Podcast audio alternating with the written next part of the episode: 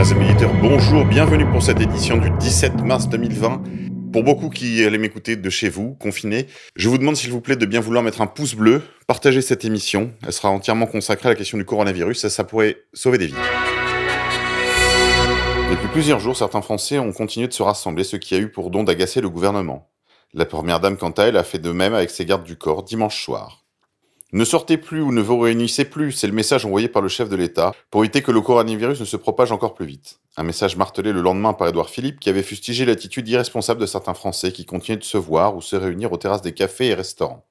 Dimanche, la situation a pris un autre tournant alors que les parcs et quais parisiens étaient remplis de monde. Le Parisien nous apprend que la première dame s'est rendue sur les quais de Seine dimanche soir en rentrant du Touquet où elle était avec son mari pour voter. Elle a par la suite prétendu évaluer la situation et s'est dite stupéfaite de voir autant de monde. Mais son attitude semble en contradiction avec les injonctions de l'exécutif puisqu'elle s'y est promenée avec plusieurs de ses gardes du corps. Plus tôt, elle avait pointé du doigt l'attitude des Français venus voter dans le Pas-de-Calais en stigmatisant un certain manque de sérieux. Une situation d'autant plus étonnante que dans la soirée, l'exécutif a réitéré des éléments de langage pour responsabiliser les Français sur la plateau de télévision. Les trains de Paris vers les villes de province pris d'assaut. La plupart des trains au départ de Paris à destination des grandes villes de province étaient affichés complets ou avaient été supprimés hier lundi. Sur le site de la SNCF, difficile de trouver un billet de train ce lundi pour se rendre en région depuis Paris.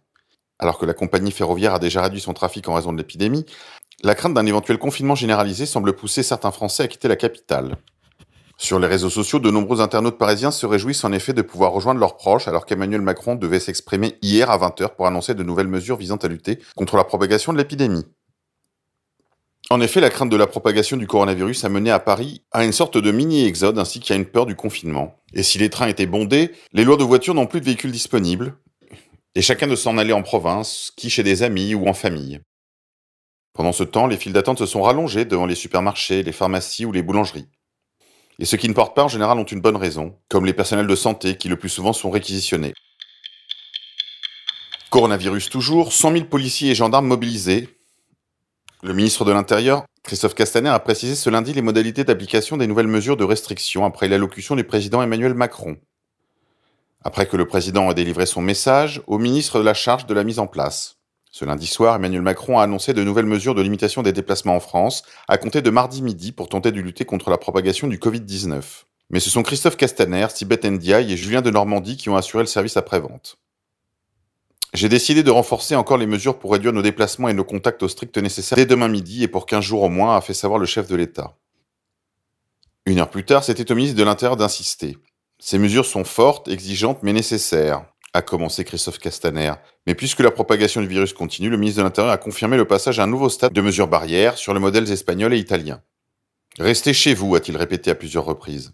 Voici dans le détail quelques exceptions aux restrictions prévues. Se déplacer de son domicile à son lieu de travail lorsque le télétravail n'est pas possible. Faire ses achats de première nécessité dans les commerces de proximité autorisés. Se rendre auprès d'un professionnel de santé. Se déplacer pour la garde de ses enfants et soutenir les personnes vulnérables. Faire de l'exercice physique uniquement à titre individuel autour du domicile et sans aucun rassemblement.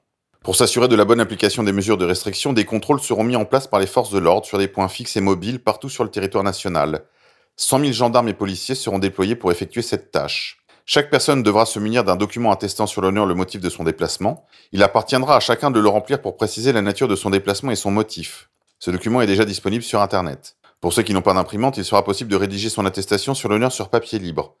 En cas de violation de ces règles, les Français risqueront une amende de 38 euros qui peut être portée à 135. Report du second tour des municipales. La décision était attendue, le président l'a confirmé. Emmanuel Macron a annoncé hier, lundi, le report du second tour des élections municipales en raison de la propagation du coronavirus. Plus tôt dans la journée, le Premier ministre a également proposé de reporter le second tour au 21 juin et de sanctuariser les résultats du premier tour, ainsi que l'élection des maires ayant obtenu plus de 50% des voix dimanche dernier.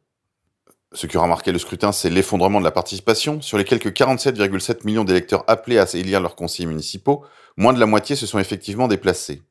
Cependant, et le plus amusant, c'est que ce report sera probablement fait sans vote au Parlement, puisque un texte de loi devrait quand même être présenté devant l'Assemblée et le Sénat, et le plus probable, c'est qu'il ne le sera pas. Petit coup de palais en passant.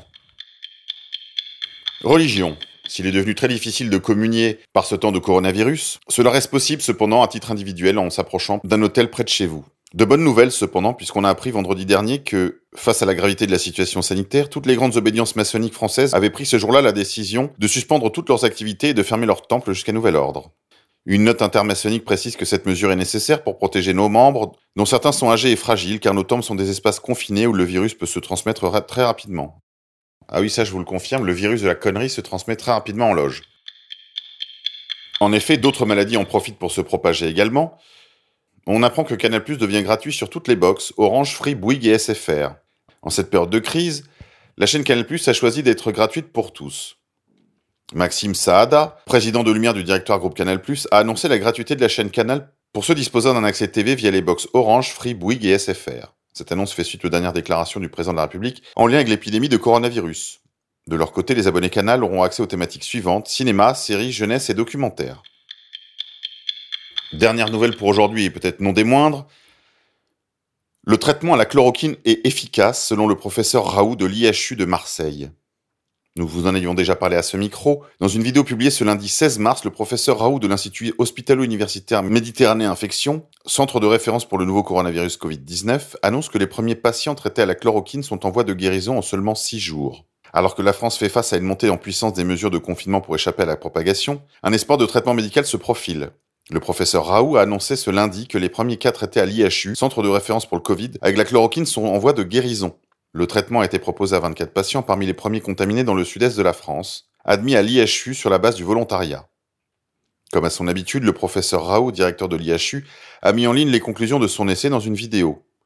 Nous avons inclus dans ce traitement les gens qui étaient d'accord, ils l'étaient quasiment tous. Deux villes sans le protocole, Nice et Avignon, nous ont fourni des patients qui n'ont pas reçu le traitement on a pu constater que les patients qui n'avaient pas reçu de plaquenil, dont la molécule est l'hydroxychloroquine, étaient toujours porteurs au bout de 6 jours, alors que quand vous mettez du plaquenil, au bout de 6 jours, il n'y a plus que 25% de porteurs.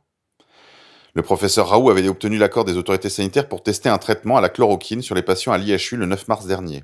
C'est un médicament couramment utilisé contre le paludisme et peu onéreux, dont le docteur Raoult avait vanté les vertus à la fin du mois de février sur les bases d'une étude chinoise. Ce traitement utilise un dosage précis, 600 mg par jour pendant 10 jours. L'usage de cette molécule est fortement décrié en raison des interactions médicamenteuses et des problèmes d'effets secondaires, notamment sur les patients en réanimation. C'est une bonne nouvelle, cependant la chloroquine peut avoir des effets secondaires particulièrement sur le fonctionnement du cœur. Ne le prenez pas sans avis médical. Il n'y a pas besoin d'attendre la création d'un vaccin, qu'il faudra de toute façon refuser.